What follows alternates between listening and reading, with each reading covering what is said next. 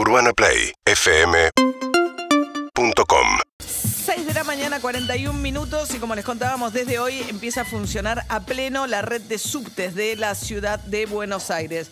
Quedaban por reabrir 10 estaciones. Está en línea eh, Juanjo Méndez, que es secretario de Transporte y Obras Públicas de la ciudad de Buenos Aires. ¿Qué tal, Juanjo? Buen día. Buen día, María. Muchas gracias por el contacto. Bueno, eh, ¿por qué reabren estas últimas 10? Bueno, porque en el último tiempo, con los protocolos que fuimos ampliando, con esta vuelta gradual, digamos, a la normalidad del transporte público, ya en el caso del subte, con la vuelta de las actividades, que las oficinas pueden volver con protocolo también, y, en la movilidad, digamos, poco a poco va creciendo, eh, recuperamos, digamos, toda la red. Hoy ya tenemos todas las estaciones en funcionamiento. Obviamente seguimos teniendo aforo, no es que se puede utilizar con total normalidad. Eh, en algunos casos a veces te puedes encontrar en lugares como Constitución, o en el centro, en la estación del obelisco, eh, que te podemos decir, che, tenés que esperar porque ahora es el momento de más demanda y, estamos notando que, se alcanzó el aforo. Pero a veces son esperas de unos minutos. Y el aforo, para recordarlo, es todos los pasajeros sentados más 40 parados. Ahora, ¿quién cuenta los 40? Porque ahí es donde empieza el lío. ¿Cómo? ¿Quién cuenta los 40 parados?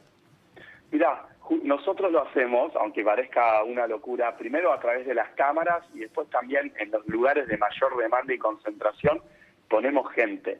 Eh, obviamente, con todo el sistema funcionando, con las 90 estaciones, se nos pasan, se nos pasan y, en más de una oportunidad. Ayer teníamos una de estas reuniones que tenemos eh, con jefatura de gobierno para eh, revisar cómo veníamos funcionando con todo esto y solo en una línea, a veces en la línea B, tenemos, superamos estos números, te diría, y no llega al 10% de los casos. En todas las demás líneas estamos en aproximadamente, como mucho, un 2-3% de veces a lo largo del mes, donde superamos estos números de más de 40 personas.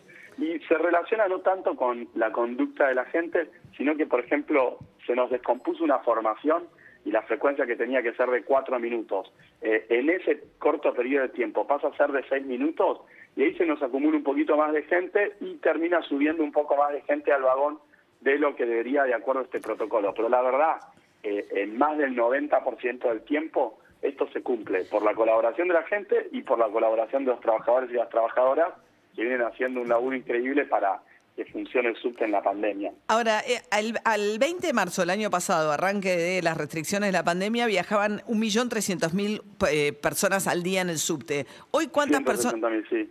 ¿Cómo? 1.160.000 era la semana previa. ¿Y ahora? Y, ahora está viajando el 33% de eso. Estamos entre 320 y 350 mil personas por día. Todavía muchísimo menos. Eso porque todavía no reabre el centro, porque hay muchas este, empresas que no han vuelto a la presencialidad, la administración pública que no volvió pero no del todo. ¿Es esa la razón? Eso es uno de los motivos, o sea, el, transporte siempre decimos, ¿no? Un término técnico, pero que es fácil de entender, es demanda derivada. Digo, si las actividades funcionan, aparece la demanda de transporte. Todavía no volvió todas las actividades al 100%, las universidades de recién están volviendo también, y, las universidades, por ejemplo, son muy demandantes de transporte público, las oficinas del centro también, con protocolos, el sector público, todavía están con planes donde vuelve una parte de, la población, de la masa de trabajadores y trabajadoras, entonces eso se refleja. Pero también hay otra situación, que es, crecieron las alternativas. Hoy el auto casi está en el 90%, está casi en la normalidad. El auto, en el tránsito, sí. ¿Y eso qué quiere decir? No se recuperó el subte, pero ya, los autos particulares están casi en el 100%. Y la bici superó el 100% de la prepandemia. En la prepandemia se movían 310 mil 320 mil viajes por día, hoy estamos en 410 mil, 420 mil. Hay 100 mil viajes más que se hacen respecto de la prepandemia. Y esos son viajes que posiblemente antes se utilizaban otro modo y ese modo era transporte público. Y, eh, si el auto está al 90%, ¿a qué porcentaje está el colectivo respecto de la prepandemia? 65%. Todavía no se recuperó. Todos los transportes públicos son los que vienen recuperándose más lento. Tenemos el subte, como te decía, en un 33, los trenes en el 55-60% y los colectivos en el 65%. Y si mirás, un dato, ¿no? El subte es lo que más tarda en recuperarse. Y es que la gente es el medio menos seguro para, digamos, es el que menos se puede ventilar. Y es el que se generó la, la conversación tal vez sobre la seguridad y la conveniencia eh, más dura, porque al ser túneles, espacios más cerrados, Sí. por supuesto la gente lo- los evita un poco más. Ajá. ¿El cumplimiento del, del- del uso del barbijo? No, eso se cumple y se cumple bastante, eh, al punto tal que a veces hasta tenemos alguna noticia de que alguien subió sin barbijo y se da alguna situación de, de violencia. Digo, no quiero decir que eso esté bien, pero lo que sí digo es todo el mundo está muy pendiente que en espacios cerrados eh, el cumplimiento del uso de barbijo se cumpla. Sí. A veces en la vereda alguien va caminando, se lo baja porque está tomando algo, pero en el transporte público la verdad que el cumplimiento es muy alto. El- Y lo mismo lo de seguir manteniendo las ventanas abiertas. Eh, mucha gente cuando ve que un vagón de tren eh, parece más lleno de lo que debería, espera en el andén al próximo. Te diría que, que hay bastante respeto de, de la gente, de, de las normas que tenemos en este momento. Estamos hablando con Juanjo Méndez, que es secretario de Transporte y Obras Públicas de la Ciudad de Buenos Aires, a partir de la reapertura hoy ya total de todas las líneas de las paradas de subte, que las últimas 10 que permanecían cerradas. Y también el domingo, eh, bici subte libre para ir a votar, eh, que eh, el resto del transporte público no. No, todo el transporte público. Ah, Como parte de- de- del plan de elecciones seguras, respecto al transporte, junto con el Gobierno Nacional, lo que hicimos es, eh, durante todo el día domingo, el transporte va a ser gratuito. El Gobierno Nacional dispuso los colectivos y los trenes y nosotros desde la ciudad nos sumamos con los subtes y las bicis. ¿Y eso es nuevo? ¿No es así siempre que se vota? Sí, a, a ver, ahí hubo en varias elecciones que se ha dado gratuidad del transporte, eh, pero no no en todas, ¿eh? Y, y acá rápidamente nos pusimos de acuerdo, es importante eh, fortalecer eh, y, e invitar a la población a participar, ¿no? Que hubo como muchas dudas respecto a los protocolos y demás, y a todos nos pareció que lo correcto era que ese día, eh, y por sobre todo pues también hubo cambio en los centros de votación. Eh, Sí. Pasamos de tener 798 escuelas a tener casi 1030 para poder aumentar, digamos, el espacio entre las mesas y garantizar bien los protocolos de distanciamiento. Entonces quizás alguien se encontraba con que votaba cuatro cuadras y ahora vota 10. Bueno, si ese fuera el caso, el transporte es gratis. Bien. Tema renovación de registros. ¿En qué está en la, en la ciudad de Buenos Aires? ¿Cómo es? No, está vigente, se pueden renovar todos los registros. Todavía los que tienen registro vigente y se vencen tienen una renovación automática por dos años. O sea que con el mismo registro que tienen pueden seguir circulando dos años más a partir de la fecha de vencimiento actual, incluido este año. O sea, todo lo que vence en el 2021 tiene automático por dos años. Y, y sucede a veces que alguien tiene que viajar al exterior Eso. y en el exterior no conocen esa regla. Exacto. Entonces, en la web de la ciudad, en buenosaires.gov.ar, en licencias de conducir, vas a encontrar la posibilidad de tramitar la reimpresión. Vas a cargar todos tus datos, pagas un trámite y te lo mandan a tu casa por correo. Ni siquiera tenés que presentarte en ningún lugar. Reimpreso Y ahí ya te da dos años más. Está reimpreso. Sí. Ok. O sea que con la nueva fe- con la nueva fecha de vencimiento, todo lo que dice 2020 o 2021 tiene dos años de prórroga. dos años de prórroga. Y además, aquellos que tengan que hacer una, un otorgamiento, o sea, habilitarse por primera vez, bueno, ahí pueden sacar turno para el examen teórico y el práctico que con protocolos se están llevando adelante. Y ahí sumaron una, un lugar nuevo, ¿no? Ahí en la costanera, pasando el aeroparque a lo, a que es el tradicional de la zona sur.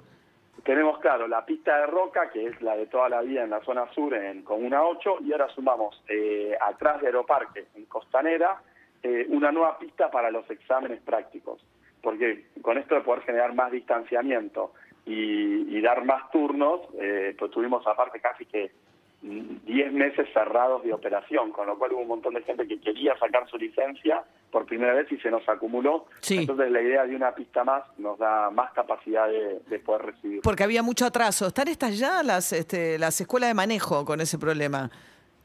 Y bueno, es- la verdad que eso, esos meses de atraso generaron que se acumule la demanda y las escuelas de manejo también tienen mayor demanda. También está la pista de práctica. En Roca no solo está la pista de evaluación, donde uno va a rendir el examen, sino que hay una pista donde se puede acceder a, realizar prácticas y ahí ni siquiera podés hacerlo con un familiar. Es un entorno cuidado y donde puedes practicar y enseñarle a un familiar. Porque es un tema ese donde aprender a manejar, eh, porque digo, las escuelas de manejo son que tienen doble comando, también son caras, digamos, es una barrera de ingreso para la gente que por ahí no puede pagar estas escuelas con doble comando y no manejar por ahí te impide acceder a ciertos trabajos. 100%. Acá no es, en muchos países es obligatorio, por ejemplo, cumplir con una cantidad de horas de práctica en escuelas de manejo, ¿no? En Argentina nosotros, en la ciudad de Buenos Aires especialmente, si bien está la opción de la escuela de manejo para aquel que tenga la oportunidad de pagarlo, también tenemos la opción de una pista de práctica para aquel que tenga un familiar que le pueda enseñar y en esa pista de práctica es un entorno seguro. Pero la pista esa está en en, en... Roca, en zona sur. En zona sur. No, lo que pasa es que tampoco si te agarran por la calle, que estás enseñando a alguien, no podés andar con alguien sin registro por la calle, enseñándole a manejar. Entonces, pero si hay una sola pista de, de práctica, ¿es eso la escuela de manejo? No hay mucha opción. Hay una, sí, pero en la pista de práctica hay capacidad. O sea, esto lo digo porque a veces uno piensa, bueno, no, se pueden sí, pero turnos. Tenés que ir 70 veces a enseñarle a alguien a manejar para ir a una pista de práctica. Bueno, a ver, hay, hay una realidad a la que no podemos eludir, es que manejar es un proceso complejo, en el sentido de que hay que capacitarse, hay que habilitarse. Casi que para cualquier cosa que queremos desarrollar en la vida tenemos que estudiar y tenemos que aprender. Y podemos facilitar desde el Estado, dando opciones públicas para que eso sea económicamente accesible, como en este caso, que en la ciudad de Buenos Aires tenemos una pista de, de práctica, que es casi inédito en el país, son muy pocas las jurisdicciones que lo tienen, y después también tenés la opción, si querés, de hacerlo de manera privada. Y por último, el tema del parquímetro, ¿cuándo van a avanzar finalmente con el parquímetro en gran parte de la ciudad? Estamos ahora en plena licitación, ya nos deben faltar semanas para adjudicar todo lo que es que el parquímetro pase a ser, terminar con este sistema anacrónico que tenemos de los cospeles y las monedas y pasar al pago por celular y, al pago a través de aplicaciones o incluso por WhatsApp. Eso deberíamos terminarlo, te diría, en las próximas semanas. Y también eh, de acá a fin de año terminar el proceso de la licitación para cambiar los operadores y tener los distintos operadores eh, a lo largo de toda la ciudad con el tema de las grúas. O sea, por un lado... ¿Cómo cambiar? No van a hacerlo. Es el mejor negocio del mundo. Yo quiero tener, cuando sea grande, quiero tener las grúas de la ciudad de Buenos Aires. Ya sos grande, animate, la licitación la vamos a estar sacando en las próximas semanas. Eh, y va a haber tres... es un escándalo, es una de esas licitaciones que está desde el 91, es un negocio cerrado, perfecto, hermoso. Es un negocio, como decís vos, cerrado, pero desde hace más o menos 10 años tiene... Eh, no, tarifa regulada, los espacios también están regulados y la operación está, está intervenida por el Estado en casi todas sus variantes.